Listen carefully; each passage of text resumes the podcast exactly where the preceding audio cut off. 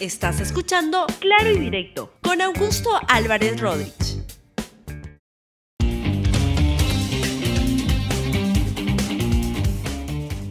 Bienvenidos a Claro y Directo, un programa de LR. Hoy tenemos un programa que empieza con la noticia que ha ocurrido hace exactamente unos dos minutos, por la cual se, uh, se dio el fallo vinculado a la sentencia a Kenji Fujimori. Y el resultado es que la sentencia lo que sostiene es que se, le, se ratifica la sentencia que ya le habían puesto anteriormente por tráfico de influencias de una prisión de cuatro años y seis meses de cárcel, o sea, cuatro años y medio, pero suspendida. O sea, Kenji Fujimori no irá a prisión y lo que ocurre es que simplemente va a, observar reglas de buena conducta. Veamos justamente el momento en el cual se conoce esta decisión del Poder Judicial. Los señores jueces integrantes de la Sala Penal Permanente de la Corte Suprema de Justicia de la República, por unanimidad, declararon infundada la solicitud de exclusión del proceso penal y archivo definitivo de la causa planteada por el procesado Guillermo Augusto Bocángel Weider. Declararon infundados los recursos de apelación interpuestos por el señor fiscal supremo, actor civil,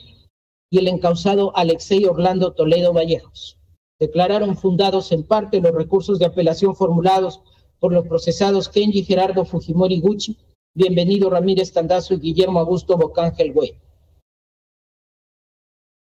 En, en consecuencia, confirmaron la sentencia de primera instancia del 25 de noviembre del 2022 emitida por la Sala Penal Especial de la Corte Suprema de Justicia de la República en los siguientes extremos.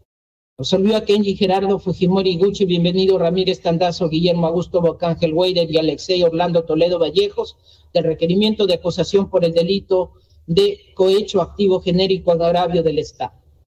Absolvió a Kenji Gerardo Fujimori Gucci, Guillermo Augusto Bocángel Weider y Alexei Orlando Toledo Vallejos del requerimiento de acusación por el delito contra la administración pública, tráfico de influencias simuladas agravado en perjuicio del Estado. Condenó a Kenji Gerardo Fujimori Gucci, bienvenido Ramírez Tandazo, Guillermo Augusto Bocángel Weider y Alexei Orlando Toledo Vallejos como autores del delito contra la administración pública, tráfico de influencias reales agravado en agravio del Estado. Impuso a Kenji Gerardo Fujimori Gucci, bienvenido Ramírez Tandazo, Guillermo Augusto Bocángel Weider, cuatro años y seis meses de privación de libertad, 18 meses de pena de inhabilitación y 400 días de pena de multa. Y aplicó a Alexei Orlando Toledo Vallejos cuatro años de privación de la libertad suspendida en su ejecución por el plazo de tres años a condición del cumplimiento de reglas de conducta, seis meses de pena de inhabilitación y 360. Debo hacer una corrección en el titular que justamente aparece en ese momento. Ahí está, ahora sí aparece correcto, no era prisión preventiva como aparecía, es prisión suspendida. Por tanto, es la sentencia que se le ha dictado a Kenji Fujimori. ¿Qué les puedo comentar? Todo esto deviene a partir que el expresidente Pedro Pablo Kuczynski le otorga un indulto a, Alberto Fujimori, un indulto por el cual Kenji Fujimori había estado peleando y bregando y tratando de conversar con cuanta gente sea posible para que se produjera este, este indulto a su padre. Y lo que ocurrió fue que en, a, a fines del año 2018, se produce a 2018, se produce el insulto, el, el, indulto que le da Pedro Pablo Kuczynski al expresidente Alberto Fujimori para que pueda salir de prisión. Se produce la salida, esto ocurre en la Navidad del año 2017, perdón, hay una, una, una, una corrección, y lo que sucede es que quien monta en furia es Keiko Fujimori, a quien no le gustó que esto ocurra, por más sorprendente que suceda, porque presumiblemente, o eso se especuló en ese momento, ella entendía que eso le arruinaba su candidatura presidencial. Y entonces ella fue la principal promotora para desacreditar el indulto que Pedro Pablo Kuczynski, como presidente de la República, le había dado a Alberto Fujimori y como parte de eso aparecieron unos uh, videos que habían sido grabados por una, un congresista Mamani de Puno, que estaba muy vinculado ahí al cogollo de Fuerza Popular, donde lo habían grabado subrepticiamente a Kenji Fujimori y a algunos ministros para este, hacer creer o hacer notar o querer demostrar que era un indulto arreglado, cocinado bajo la mesa. Y eso fue lo que la principal promotora del juicio a Kenji Fujimori, por más increíble que parezca, fue su hermana Keiko Fujimori y luego el señor Kenji Fujimori tuvo expresiones muy duras contra su hermana y contra el partido Fuerza Popular, del cual dijo no voy a postular ni voy a, militar nunca más por esa agrupación. Todo su objetivo era sacar a su padre de la, de la, de la cárcel, lo cual se, lo, se consiguió hace muy poco tiempo, hace un mes aproximadamente, utilizando ese indulto, pero ya que se dio a partir de una decisión del Tribunal Constitucional en el gobierno actual de la presidenta Boluarte. Hay cuestionamientos a eso, pero el drama de la familia Fujimori es la verdad que terrible, porque lo que sucede es que el padre fue a la, a la, a la, a la cárcel, Kenji Fujimori, su hijo, casi va a la, a la cárcel, está con una prisión suspendida y Keiko Fujimori me da la impresión que por esta decisión y este pleito familiar que perdió mucha legitimidad y perdió mucha credibilidad y aprecio de los votantes, especialmente los votantes fujimoristas, que la ven del cogollo antiguo del fujimorismo, que la ven con cierto recelo por ello. Es la noticia que acaba de ocurrir y así se la damos. Vamos entonces al programa regular del día de hoy y el programa regular se trata de se vienen cambios en el gabinete ministerial. Le voy a contar en un ratito qué cambios se está especulando que vienen, con quiénes han hablado ya para ofrecerle el cargo, y esto incluye desde ministros potenciales relevos en economía, en la PCM y en otras carteras. Pero antes me he propuesto comenzar todos los programas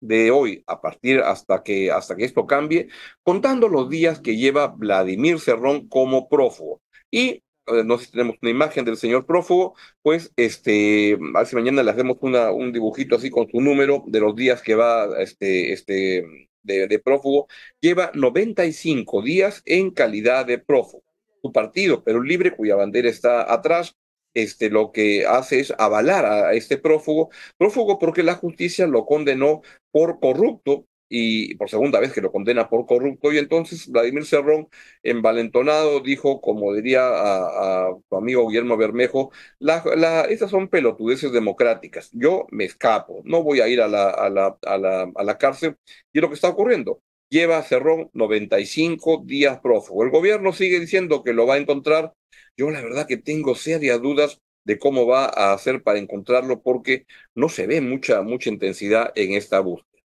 Hoy también es un día importante por otras razones, más importante que lo de Cerrón, porque hoy se conmemora un año, el aniversario de las muertes que ocurrieron en la ciudad de Puno hace exactamente un año, como consecuencia de las protestas que se produjeron al inicio del gobierno de la, la, presidenta Dina Boluarte. Y los familiares este, de los fallecidos en Juliaca exigen justicia y es totalmente pertinente y es una demanda correcta que hay que apoyar que se haga justicia por las personas que este, murieron en, esta, en estas manifestaciones, presumiblemente por una, una, una, una respuesta, una reacción por parte de las fuerzas policiales muy incorrecta, muy indebida, y ahí lo que sucedió es una tremenda muerte, una muerte de, de, de, gentes, algunos que ni siquiera estaban protestando, que estaban pasando por ahí, y es terrible que eso ocurriera. Hoy se va a producir una expresiones de ya están sucediendo desde la mañana de, este, de conmemoración, de tristeza, de pena, absolutamente comprensible. Y lo que tiene que ocurrir es, y es lo que se debe exigir, es una investigación a fondo, que es lo que tiene que suceder. Y en vez de estar gritando Dina asesina, lo que hay que pedir es investigación a fondo, que se haga una investigación para que se conozca qué fue lo que ocurrió. Primero, para que se haga justicia. Segundo, para tomar medidas correctivas para que esto nunca más vuelva a suceder es válido el derecho a la, a la, a la protesta, es correcto este poder a, avanzar en este, tomar ese tipo de decisiones, pero lo que tiene que tenerse en cuenta es que tanto por parte de los manifestantes, y eran protestas con una tremenda violencia, la verdad, como por parte de la reacción de la fuerza del orden, pues todo salió mal y ocurrió estas, estas muertes, estas matanzas, la verdad que muy, muy lamentable. Vamos a ver cuánto se produce de manifestaciones por parte de la población, tanto en Puno como en Lima, donde se anuncian algún tipo de, este, de, de, respuestas. El premier Alberto Otárola dijo esto sobre estas protestas y sobre esto, esto, estos hechos. Lo de Juliaca, lo de Puno, efectivamente mañana 9 es una fecha eh, que se presenta en el contexto de las protestas sociales. Eh, hemos recibido un informe objetivo y detallado de la policía, de la inteligencia de la policía, y la población va a salir a protestar como el derecho que tiene a hacerlo, de manera pacífica, sin tomar carreteras, y sobre todo tenemos entendido que va a ser protestas ciudadanas eh, absolutamente pacíficas. Es lo que espera el Perú y lo que esperan nuestros hijos y todas aquellas personas que quieren circular libremente por el país.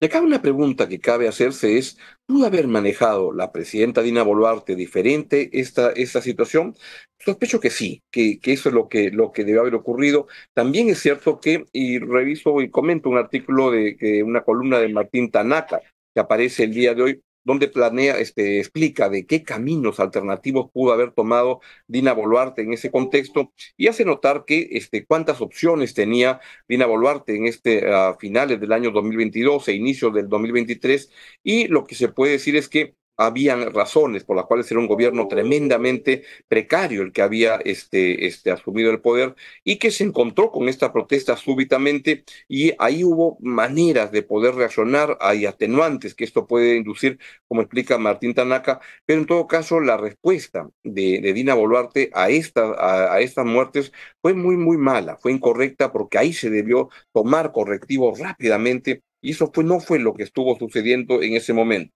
Vamos a ver que la justicia hasta dónde llega, y eso seguramente va a ser un tema que va a caminar por, por, por buen tiempo, pero este, también es cierto que en ese momento, y ahí se cuestiona o se pregunta de qué caminos políticos pudo haber tomado Dina Boluarte, y pues lo que también es cierto es que en ese momento la izquierda que estaba apoyando a Pedro Castillo la deja totalmente de lado a Dina Boluarte porque le exigían que renuncie en respaldo a Pedro Castillo, que era lo que la izquierda estaba planteando, y la dejaban este, contra la pared. En ese sentido, este, la señora Boluarte arranca en una situación tremendamente precaria y, en, y esto se complica más por la manera como se produce la respuesta policial, militar a estos desmanes que ocurrían en muchas partes del país, principalmente en la zona andina sur, desde Ayacucho hasta, hasta Puno, incluyendo ciertamente a, a Cusco, donde también habían algunas de protestas. Pues eso fue lo que ocurrió. Y hablando de, ya hemos hablado de, de,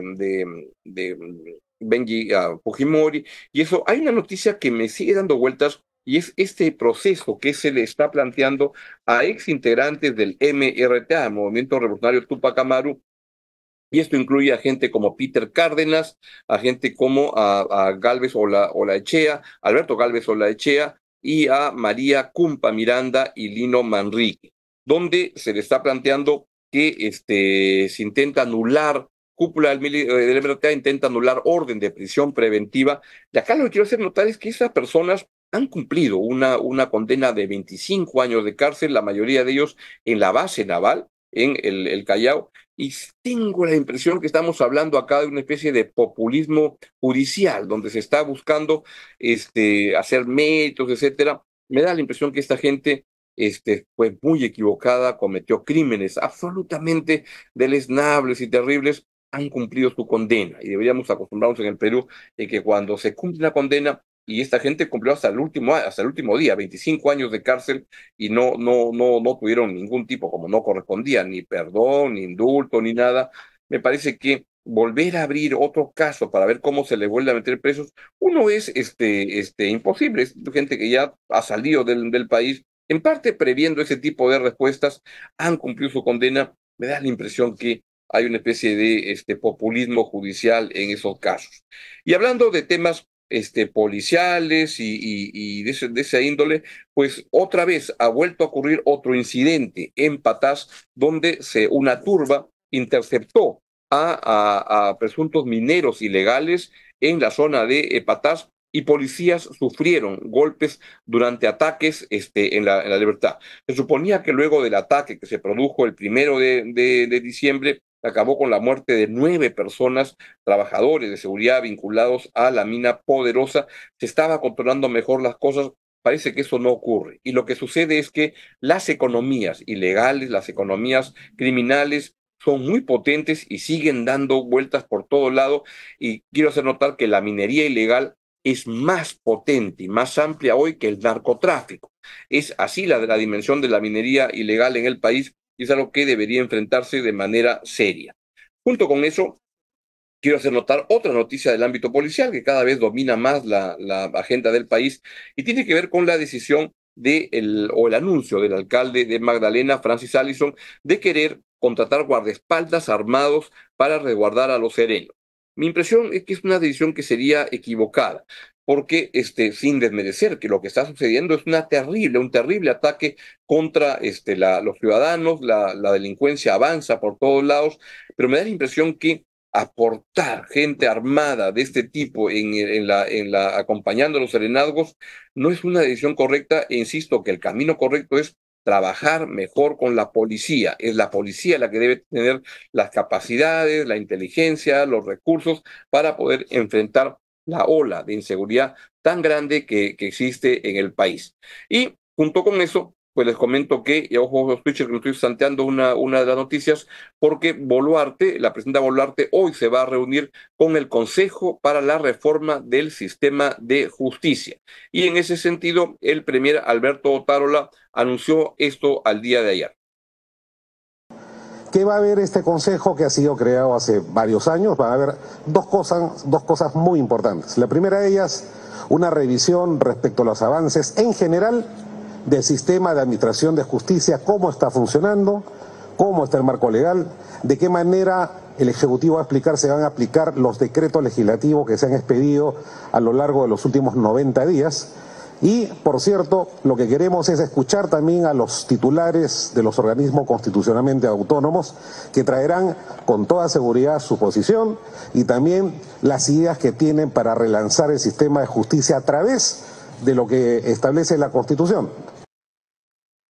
Yo, como le dije ayer, tengo convicción de que se tiene que cambiar, reformar la justicia y eso incluye el Poder Judicial, eso incluye la, el Ministerio Público, que es una entidad que anda muy, muy mal y como les he comentado muchas veces, tengo la impresión que se ha vuelto un lugar de ajuste de cuentas entre fiscales que protegen intereses subalternos de cada lado y no se abocan a, hacer, a, a procurar que se haga justicia. Hay un gran desorden y se requiere una reforma, reforma que se debe hacer respetando las instituciones con la participación de las instituciones para poder avanzar en una dirección que nos permita mejorar la calidad de la justicia peruana. Y parte importante de eso es la Junta Nacional de Justicia, que ayer tuvo la juramentación de su nuevo presidente, el señor Antonio de la ACE, asume, asumió ayer la presidencia de la Junta Nacional de Justicia para este año. Lo hace en un momento tremendamente turbulento donde desde el Congreso se siguen haciendo, realizando acciones como las que dirige el almirante Jorge Montoya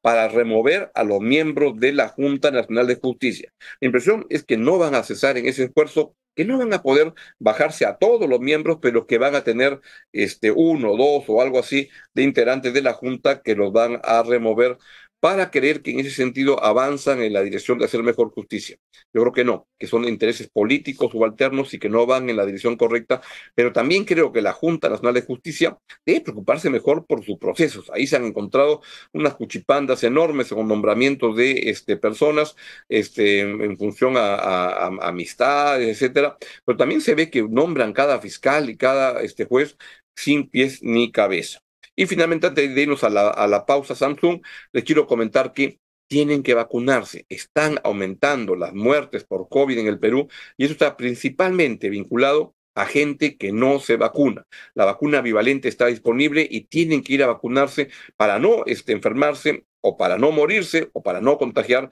a gente que tenga una situación de vulnerabilidad. Así que vamos a esta pausa y les cuento que Samsung está preparando una sorpresa increíble. La primera pista es el Galaxy AI, que está por llegar. Prepárate para este gran lanzamiento enviando este video.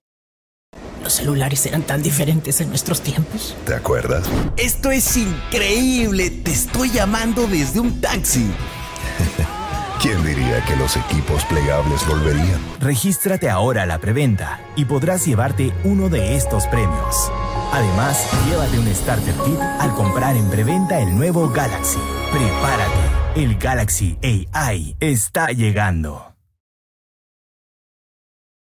Muy bien. Vamos a lo que es el tema central que viene, está amarrado al título del programa y es se vienen cambios en el gabinete ministerial. Y ahí lo que les quiero decir es que se está conversando con gente, con personas para invitarlas a ser parte del gabinete. Primero, algo ya concreto es que ayer se produjo la renuncia del viceministro de Hacienda, que renunció a su cargo, es el viceministro de Viceministerio de Hacienda en el MEF, es el señor José Carlos Chávez Cuentas, que presentó su carta de renuncia al cargo que ejercía desde diciembre del año 2022. O sea, entró justamente con el ministro Contreras cuando arrancó el gobierno de la señora Boluarte. Y esto ocurre justamente luego que hace poco mencionó o anunció el ministro de Economía Contreras a un ministro, como vamos a comentar, este, que iban a haber cambios en los viceministros. Es lo que está sucediendo y estos cambios se van este, este, conectando con los rumores insistentes que nos llegan, que tengo y que se los quiero transmitir en eso, en calidad de rumores de que este, la, la ratificación del ministro de Economía, Alex Contreras, es, como yo les anuncié, una ratificación muy por muy poco tiempo. Cuando comienzan a producirse reuniones en que el presidente de la República se reúne con otros exministros, con gente que podrían reemplazarlo, es porque está buscando un reemplazo y lo que me dicen mis fuentes es que este, alguien que sigue jugando un papel importante en la búsqueda de, este, de, reemplazos es el señor Luis Carranza, el ministro de Economía, dos veces durante el gobierno de, del expresidente Alan García y que fue a jefe del plan de gobierno de Keiko Fujimori en, en las elecciones este, pasadas Recuerden el debate presidencial, el debate técnico que se produjo entre los equipos de Pedro Castillo y Carranza, cuando Carranza tuvo que debatir con el representante de economía de, este, de, Pedro Castillo y simplemente arrasó en ideas, en coherencia, en consistencia, pasó el carro encima, arriba, por atrás, por abajo. Bueno, pues él sigue teniendo alguna o le han pedido que colabore en estructurar el nuevo gabinete y los rumores que me llegan es que le está ofreciendo cargos a diversas personas y entre ellos es el señor Arista,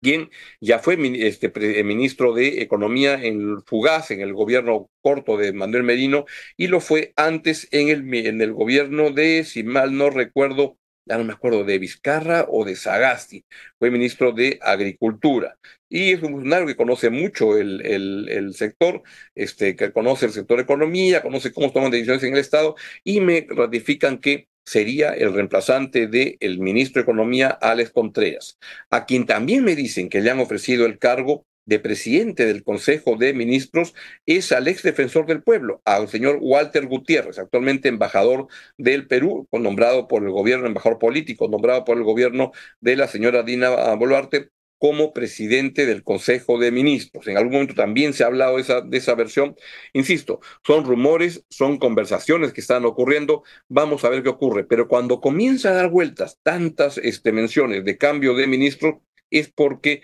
cuando el ruido ah, suena es porque piedras trae. Y me parece que eso está avanzando en esa dirección. Ahora bien, vamos a ver qué ocurre, porque lo que se requiere es ciertamente un cambio de orientación en el gobierno. Y acá quiero hacerles notar que para evitar medidas tan desacertadas como la que se vienen con este, este, cocinando, como las que tienen que ver con el rescate de Petroperú. Pongamos la portada de gestión del día de ayer, donde hacía notar que este gobierno evalúa hoy, ayer, nuevo rescate financiero para salvar a Petro Perú. Un rescate por 2.550 millones de dólares, que es el mismo planteamiento que viene haciendo el directorio de Petro Perú desde hace ya buen tiempo, tres, cuatro meses, y ha tenido mucha oposición, etcétera, porque la verdad, Petro Perú es una empresa que lo que requiere es más que salvataje, lo que requiere es ser reestructurada de fondo para ver qué se hace con esta empresa estatal que lo único que hace es vivir de la mamadera del Estado, vivir del erario, y esto está muy mal y es inaceptable cómo se consumen recursos que podrían ser dedicados a hospitales, a escuelas, a seguridad, y no, se va a una empresa que está acostumbrada de hace mucho tiempo a vivir, a sangrar de la, de la, del erario a sangrar de los recursos todos los peruanos y esto es, desde mi modesto punto de vista, inaceptable. Este, y ahí, ¿qué ocurre? Se requieren pues ministros alineados con, con una dirección mucho más moderna, más eficiente, pensada en el ciudadano y no en la burocracia de Petroperú y no en creencias anquilosadas que han probado que, al menos en el Perú, son un fracaso total. Eso es lo que está en juego en estos días vamos a ver qué ocurre, pero no hay que cejar en, el, en el, la demanda y el reclamo para que Petro Perú tenga una solución de mediano y largo plazo y no simplemente parches que se hacen a costa del erario y el dinero de todos los peruanos. Finalmente, dos fallecimientos que han ocurrido, uno a nivel internacional, otro en el plano local. Ayer falleció Franz Beckenbauer, este, de quien se puede decir unánimemente que fue el mejor defensa de todos los tiempos, histórico de todos los tiempos. Y yo ya agregaría eso, que fue el mejor capitán de equipo. Hay un partido muy importante donde juegan Italia y Alemania, el pase a la final, la semifinal en el Mundial de México, que juegan un partido que finalmente lo ganó Italia 4 a 3 pero donde en un momento Beckenbauer se lesiona la, clavícula y tienen que vendarlo y sigue jugando con el mismo, la misma fuerza, el mismo empeño. Es un ejemplo de un gran jugador que vino además al Perú a jugar en un par de oportunidades, una de ellas cuando hubo un combinado Alianza Lima con el Deportivo Municipal que permitía juntar al Nene Cubillas y al Cholo Sotil, que le ganó el, ese combinado Alianza Muni 4 a 1 al Bayern Múnich que vino con todas sus estrellas incluyendo por supuesto a Frank Beckenbauer y a Herr Müller y a todo el gran equipo de alemán, que era la base de la selección y que además era el equipo del Bayern. Y finalmente, ayer falleció el ingeniero Gonzalo García Núñez, una excelente persona, este, que fue presidente del Consejo Nacional de la Magistratura, regidor, alguien muy vinculado a la, política, fue miembro del directorio del Banco Central en un par de oportunidades, de quien tuve la oportunidad y suerte de conocerlo y tratarlo con mucha frecuencia desde hace mucho tiempo, desde el año 1980, cuando yo trabajaba en la revista Debate, y él era alguien que con mucha frecuencia iba a, a, las oficinas de apoyo en ese tiempo y que este, pues lo aprendí a conocer y durante el tiempo, pues cuando nos veíamos, lo saludamos con mucho, mucho cariño, una gran persona. Bien, es todo lo que tenía que decirles. Hoy del programa ha acabado un poquito más tarde porque hemos comenzado un poco más tarde. Mañana espero que sea, empecemos a tiempo y les deseo un gran día y que tengan uh, y se queden con la gran programación de LR. Hasta mañana. Gracias por escuchar Claro y Directo con Augusto Álvarez Rodríguez. Suscríbete para que disfrutes más contenidos.